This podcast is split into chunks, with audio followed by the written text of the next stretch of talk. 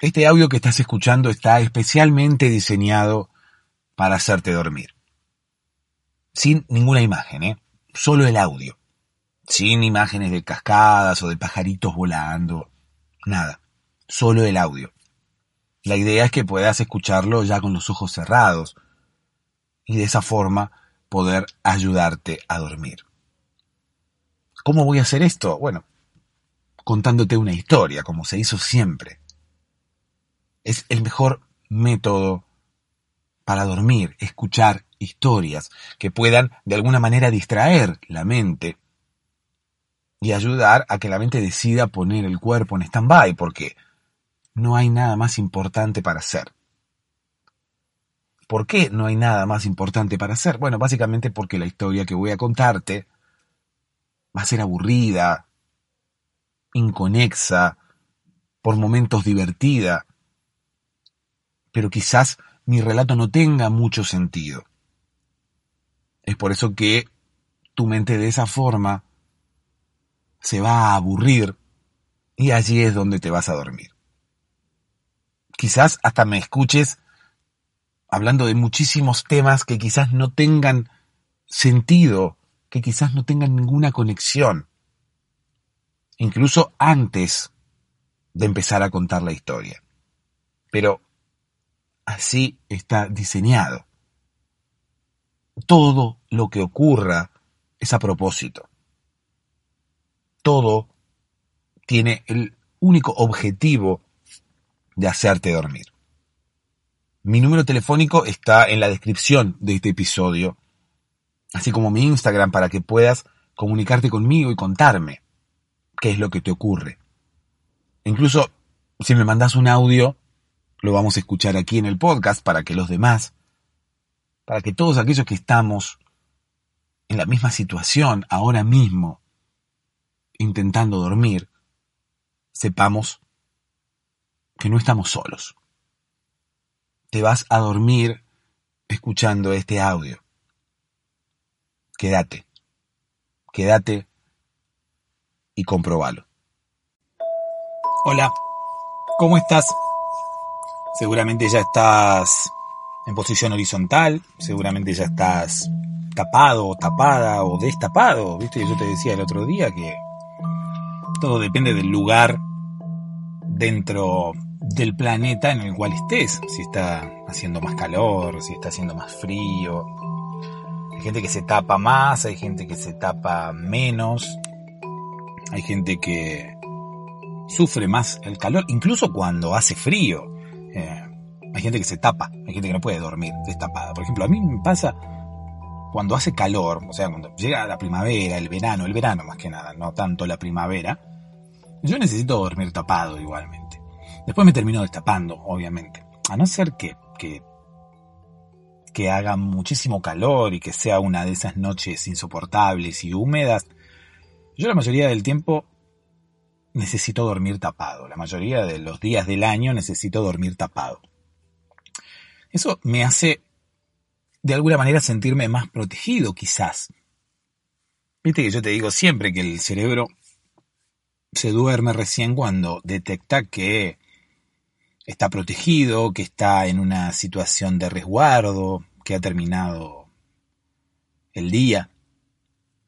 Obviamente que también depende de lo cansado que esté uno, pero la mayoría de las veces quizás mi sensación de, de cuidado, la sensación que yo tengo de estar a resguardo quizás también tiene que ver con que esté tapado.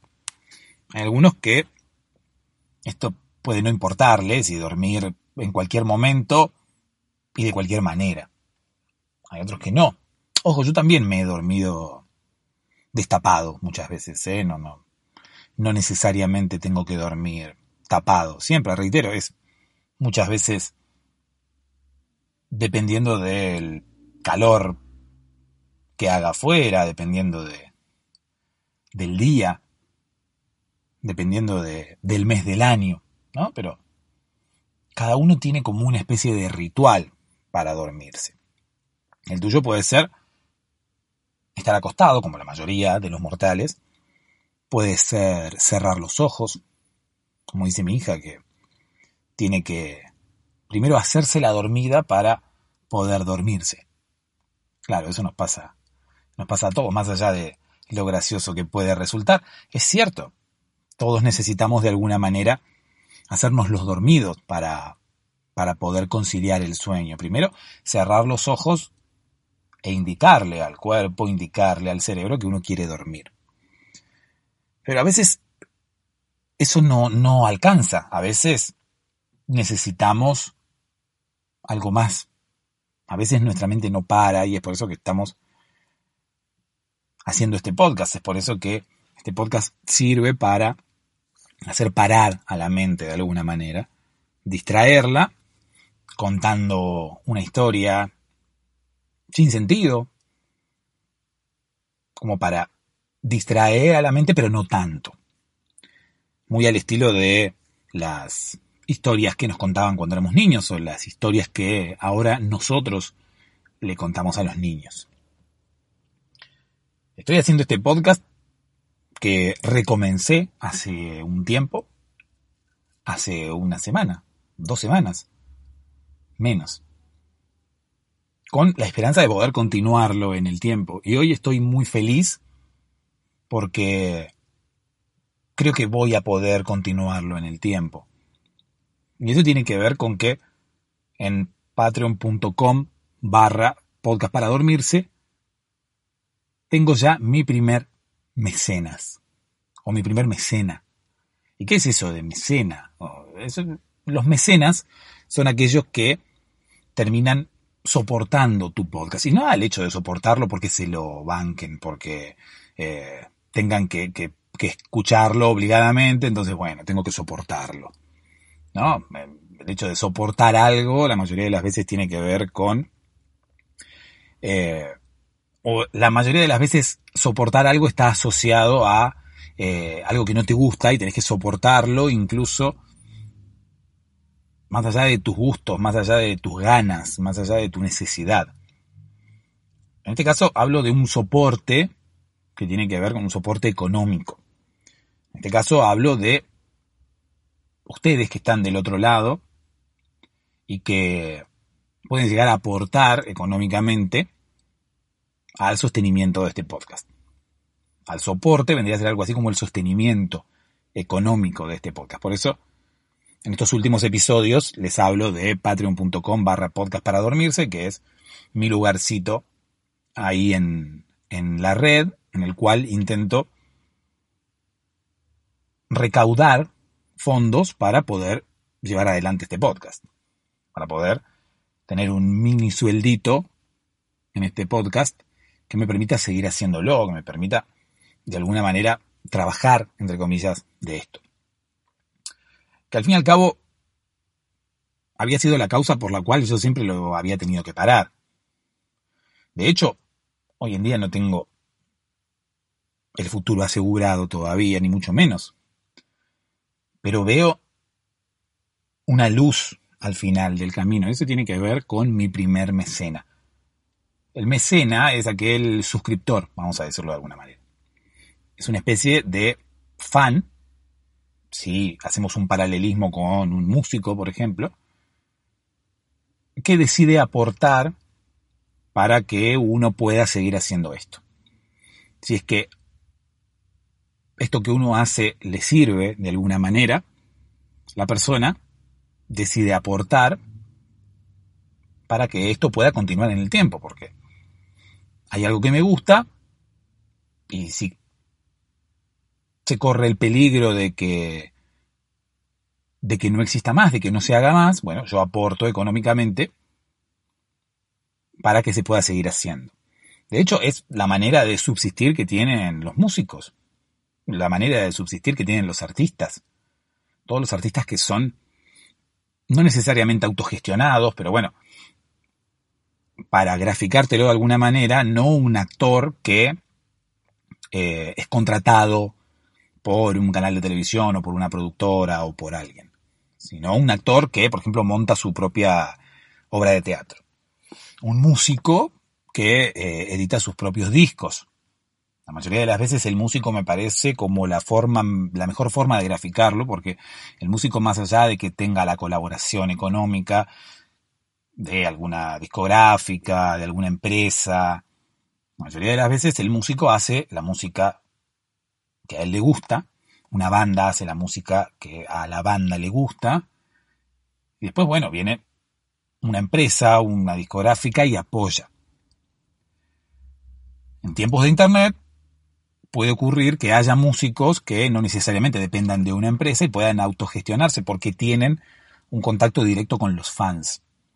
Los fans escuchan su música y deciden aportar de alguna manera para que el músico pueda seguir haciendo música.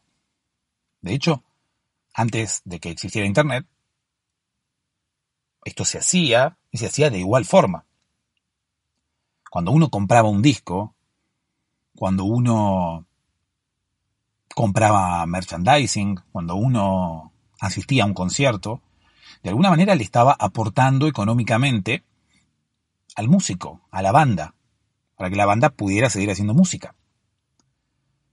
Uno tenía las eh, canciones que sonaban de forma gratuita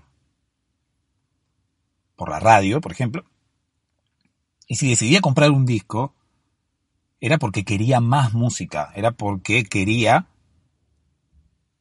disfrutar de otras canciones, no solamente de las que sonaban por la radio de forma gratuita. Obviamente hay muchos vericuetos dentro de esto, ¿no? No es tan así, además, bueno, uno compraba un disco porque quería tener la música cuando, cuando uno quisiera, ¿no? No necesariamente esperar a que eh, eh, sonara el tema en la radio, no sé, hay muchas cosas en el medio, pero indirectamente e inconscientemente uno aportaba de forma económica, o sea, iba y compraba un disco y esa era una forma de aportarle económicamente al músico, de que parte de ese dinero le llegara al músico para que el músico pudiera seguir dedicándose a eso, a hacer canciones, era lo que a uno le gustaba. ¿no? A mí me gustaba tal músico, bueno, perfecto, yo iba y compraba un disco. De esa forma, indirectamente, yo lo que hacía era aportar económicamente a que ese músico pudiera tener una retribución económica por su música y de esa manera poder seguir dedicándose a ello. Que pueda tener su sueldo como músico. Obviamente algunas bandas, algunos músicos no llegaban, algunos músicos llegaban a mucho más que eso, ¿no? Y de hecho siguen llegando y ganan muchísimo más dinero por otras cosas. Y esto es más o menos lo mismo. Esto es un producto que yo lanzo desde aquí, en este caso en formato podcast, en formato mini programa de radio, vamos a decirlo de alguna manera, con un objetivo, con un contenido. Tengo episodios gratuitos, como un músico, me puede grabar canciones y ofrecerlas de forma gratuita. Pero es como que esto no me da para vivir y tengo que ocupar mi tiempo en otras cosas que me den algo de dinero. Con el músico lo mismo, el músico hace canciones, pero mientras tanto tiene que seguir trabajando de taxista para tener algo de dinero, porque quizás la música no, no, no, no, no, le, no le brinda el, el, el rédito económico que necesita para vivir, por lo menos al principio. Por eso que el músico empieza a vender sus canciones, no las ofrece gratuitamente. Hay algunas canciones que ofrece gratuitamente y otras que las vende en formato disco, y hay gente que las compra. Y como te digo, indirectamente esa persona colabora económicamente, le compra una canción al músico y el músico recibe ese dinero. Y es como si vendieses cualquier otro tipo de, creación propia, ¿no? Es como si fabricases algo y lo vendieses. Estás fabricando una canción y lo estás vendiendo. No lo estás vendiendo directamente. Estás vendiendo en formato disco, haces 12 canciones, por ejemplo, y las vendes en un formato disco. No es que vendes una canción como si fuera un cuadro, ¿no? Pero bueno, por eso digo que hay un montón de, de, variantes. Pero a grandes rasgos es esa la, la fórmula. Internet ha democratizado esto y ha logrado que los creadores podamos tener una comunicación directa con los fans sin necesidad de intermediarios. Algún intermediario queda, ¿no? Obviamente. Patreon se lleva una comisión por lo que yo puedo llegar a recaudar. Pero no importa. No importa porque mi felicidad hoy pasa porque yo veo luz al final del camino. Hoy tengo mi primer mecena, que es Dai, Dai González, a quien agradezco infinitamente porque realmente estoy feliz, porque descubro que se puede de alguna manera. Yo hace una semana, dos semanas, cuando recomencé el podcast, dije, bueno, voy a abrir un Patreon, dependiendo de lo que ocurra, voy a necesitar soporte económico para poder continuar con el podcast. O sea que aquellas personas que quieran colaborar, que quieran comprarme un disco, de alguna manera, eh, van a poder hacerlo a través de allí. Entonces, hay personas que colaboran y se llevan algo a cambio, o sea, se llevan el disco. En este caso se llevan episodios más largos de los episodios que yo publico en abierto, episodios los días que yo no, no publico. Incluso puede ocurrir que no se lleven nada a cambio por, por la aportación. Cada creador decide cómo estructura su, su forma de recaudar, pero puede ser incluso, no sé, un músico que genere todas las canciones de forma gratuita y las cuelgue todas en Spotify y diga, bueno, toda la gente que quiere aportar para que yo pueda seguir haciendo música, lo puede hacer a través de aquí. Y la gente aporta porque quiere que vos sigas haciendo música independientemente de qué me vas a dar a cambio. Lo que me das a cambio ya está, es tu música y yo quiero que la sigas haciendo. Obviamente que en el medio de esa transacción hay gente beneficiada que no aporta absolutamente nada, que es la que se lleva, la que no aporta y se lleva todas las canciones de forma gratuita, todas las canciones que hay en Spotify. Pero la felicidad que ahora me, me invade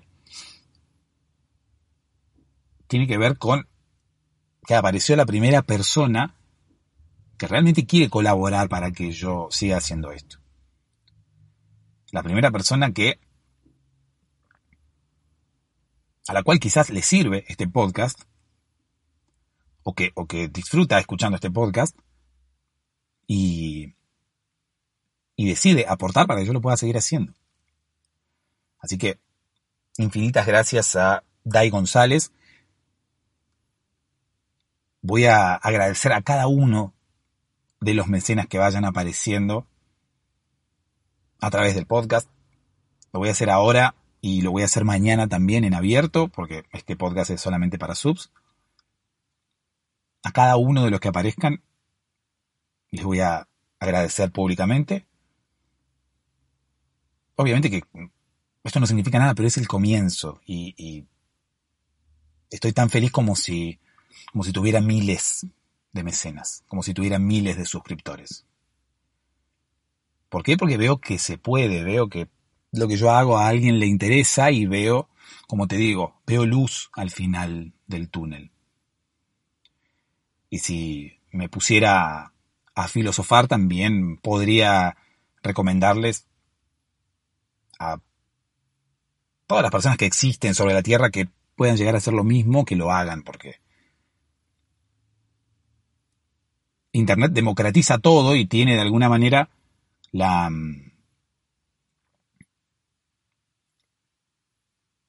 tiene de alguna manera la posibilidad para nosotros los creadores de poder saltearnos los intermediarios y hablar directamente con los fans.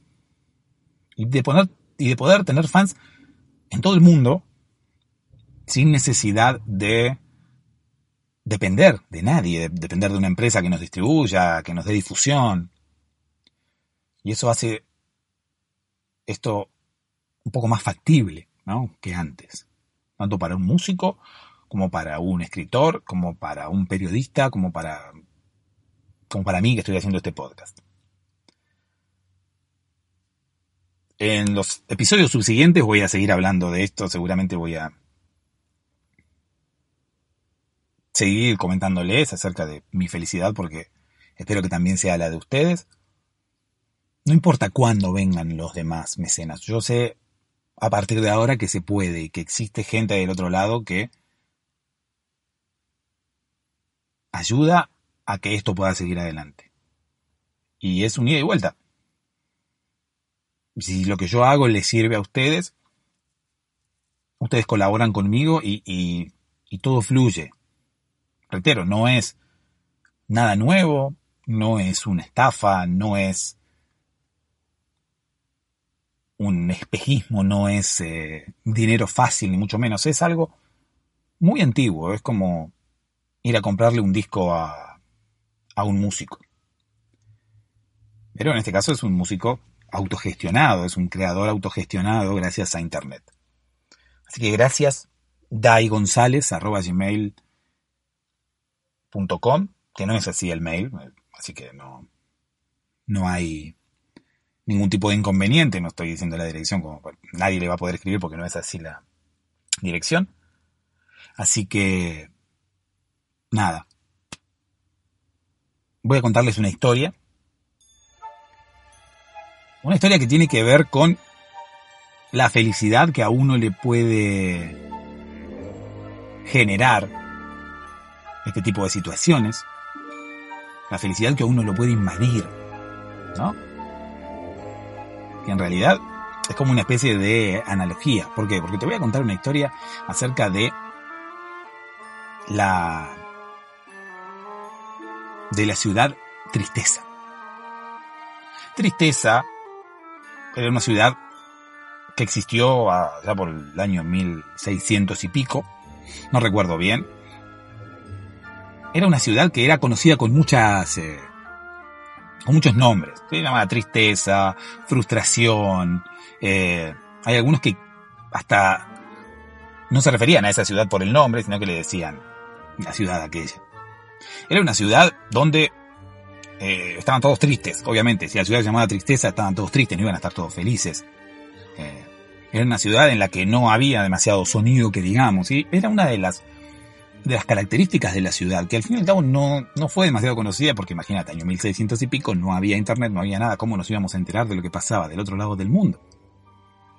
Incluso, lo más probable era que nadie se enterase de lo que pasaba en la ciudad vecina, en el pueblo vecino, en la, en el reino vecino, ¿no? Me gusta pensar en los años mil y pico como años en los que existían reinos y existían reyes y existían esa gente que alguien le había dicho que era más importante que otra, eh, porque sí, nada más. Gracias a Dios estamos como ya erradicando toda esa toda esa raza, ¿no? Hay gente que se autoproclamaba rey y que tu familia era real y, tenías poder sobre los demás y tenías... eras más importante que los demás, ¿no? Y tenías como... como que tu vida era más importante que la de los demás. ¿Por qué? ¿No? O sea, algo totalmente contrario a la democracia.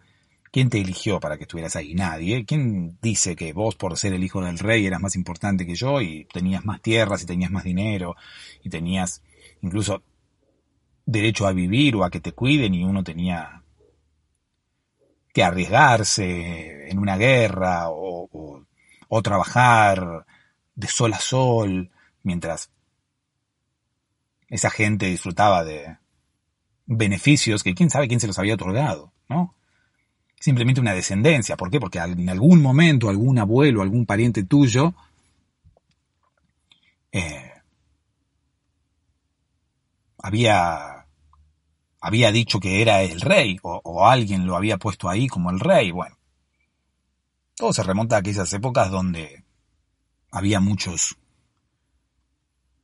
muchas tierras disponibles, había poca población, entonces los primeros que llegaban a determinada tierra se autoproclamaban como dueños, como reyes. Bueno, no me voy a poder hacer una historia de esa, de esa época, ¿no? Pero bueno, la mayoría de las veces ocurría así.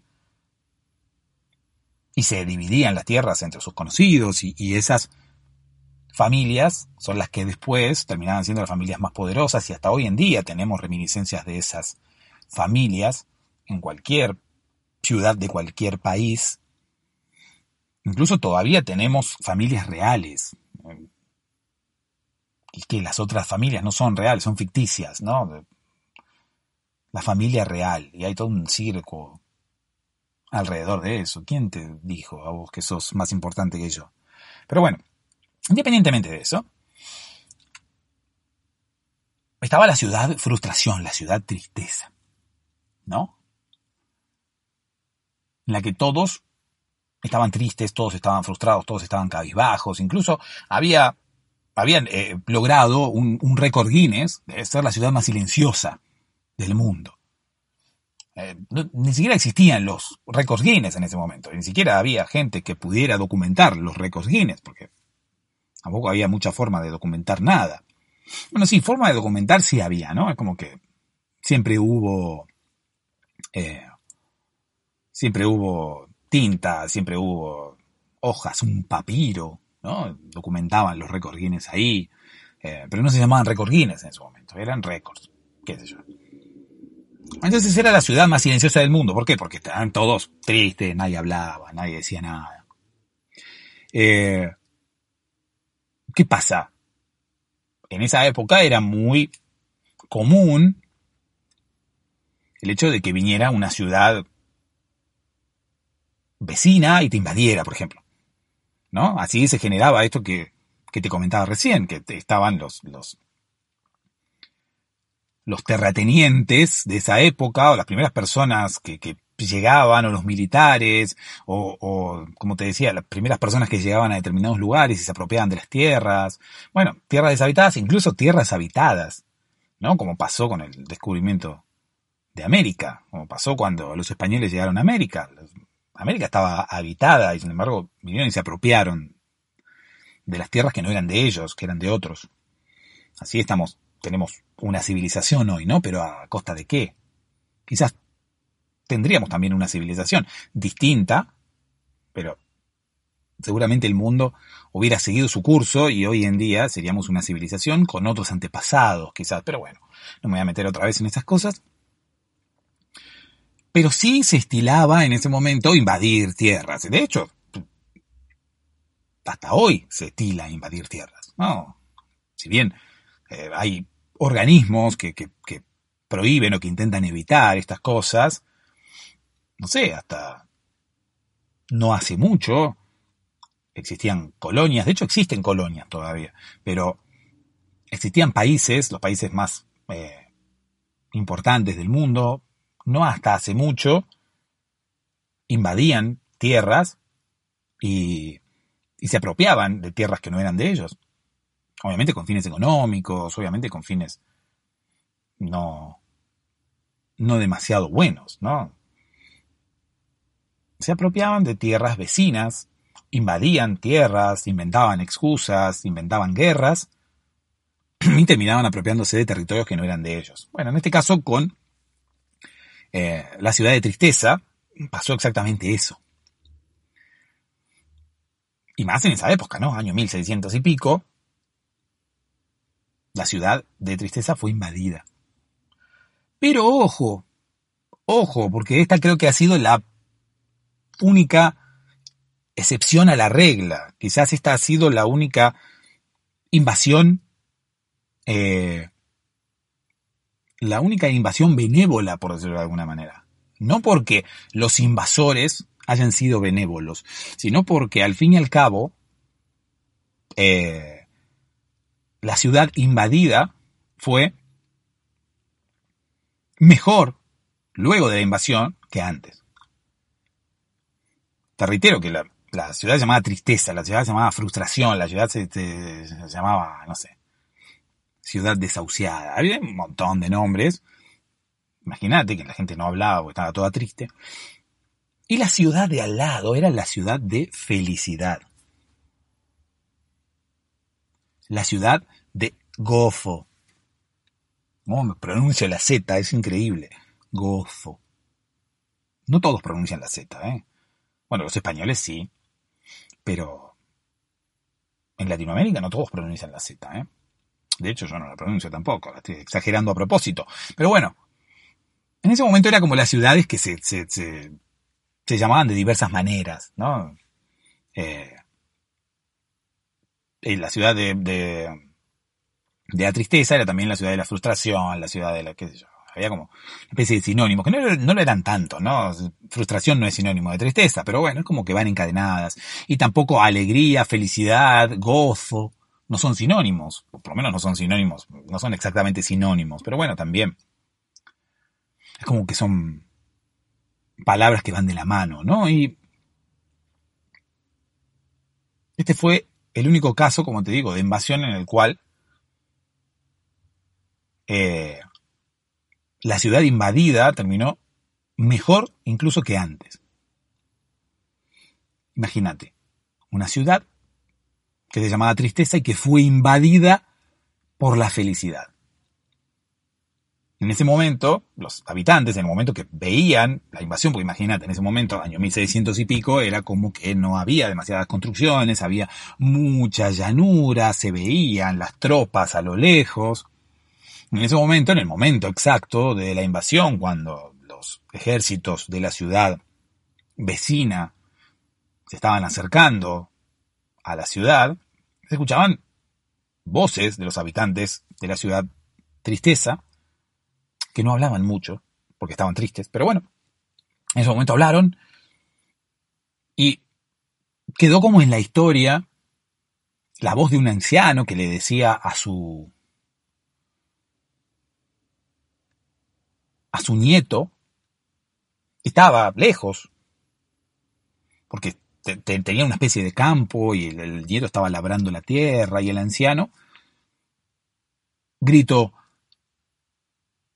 nos invade la felicidad. Y obviamente, ¿sabes a qué me refiero cuando digo nos invade la felicidad? Me invade la felicidad. Todos los habitantes de la ciudad tristeza en ese momento pensaron eso, en ese momento dijeron eso. Me invade la felicidad, todos estaban con ese sentimiento, con el sentimiento de que los estaba invadiendo la felicidad, la alegría, el gozo. ¿Y cómo sentirse tristes si, si, nos invade la felicidad? De hecho, hoy en día repetimos esa frase, me invade la felicidad. ¿Cómo te invade la felicidad? Te está invadiendo literalmente un ejército de la ciudad vecina que se llama felicidad. Claro. Era inconcebible seguir estando triste si te invadía la felicidad. Así que desde ese momento, tanto el anciano como el nieto y todos los habitantes de la ciudad Tristeza, que eran 24, pero bueno, no importa, era una, tierra muy rica, no te digo que el nieto del anciano estaba como ahí labrando la tierra y demás, por eso Felicidad quería ampliar sus, sus, territorios, ¿no? A pesar de, del ejército y de los caballos que se divisaban a lo lejos desde el horizonte, la invasión fue pacífica fue pacífica y los habitantes, esos 24 que vivían ahí en el pueblo de tristeza, en ese momento se sintieron invadidos por la felicidad. Contaron después, mucho tiempo después, que más allá del hecho en sí mismo, de que los estaban invadiendo, les había pasado algo por dentro, que habían cambiado su estado de tristeza y empezaban a ser felices. ¿Por qué? Porque los estaba invadiendo la felicidad y no sabían por qué si los estaban invadiendo, bueno, justamente es como un loop interminable, ¿no? Es como, me invaden. ¿Quién me invade? La felicidad. Uh, estoy feliz, pero te están invadiendo. Sí, pero me está invadiendo la felicidad. Pero te están invadiendo. Te están quitando el territorio. Sí, pero me está invadiendo la felicidad. No me está invadiendo cualquiera, no me está invadiendo el miedo, me está invadiendo la felicidad. Que de hecho el miedo era una ciudad eh, que estaba del otro lado y que pobres se quedaron ahí. Le ganaron de mano, ¿no? Porque felicidad invadió primero. Luego de esta situación y de que tristeza pasó a ser parte de felicidad, porque estuvieron los 24 habitantes invadidos por la felicidad, la felicidad empezó a tener terrenos más grandes, ¿no? Empezó a tener más territorio. Y hasta hoy en día, sin que nos demos cuenta, la felicidad lucha por seguir conquistando territorios, incluso territorios en los que viven personas en las cuales reina un estado de soledad, tristeza. Bueno, la felicidad sigue con sus ejércitos, con sus caballos, con sus, con sus lanzas, con sus armas, invadiendo esos territorios, solamente con el fin de tener más territorios. Pero es una invasión benévola, reitero. Tener más territorios para quién? Para la felicidad. Tener más habitantes para esa gran ciudad que se llama felicidad. Que las ciudades de tristeza, de desazón, de frustración, sean cada vez más chicas e incluso que no tengan habitantes. Incluso que no existan más. Que felicidad, que alegría invada todas esas tierras y se apropie de esos territorios. Y los habitantes de tristeza, que eran, estaban tristes, a partir de ese momento pasen a ser habitantes de felicidad. Un reino cada vez más grande y que obviamente sus habitantes cambiasen su estado anímico y pasaran de estar tristes a estar felices, a estar alegres, a tener gozo. Me, me gusta decir esa palabra. Reitero, incluso hoy, sin que nos demos cuenta, todavía existe una ciudad llamada felicidad y todavía existen ciudades llamadas tristeza, soledad, frustración. Y la felicidad lucha con sus ejércitos a capa y espada por invadir esos territorios. Es la única invasión benévola.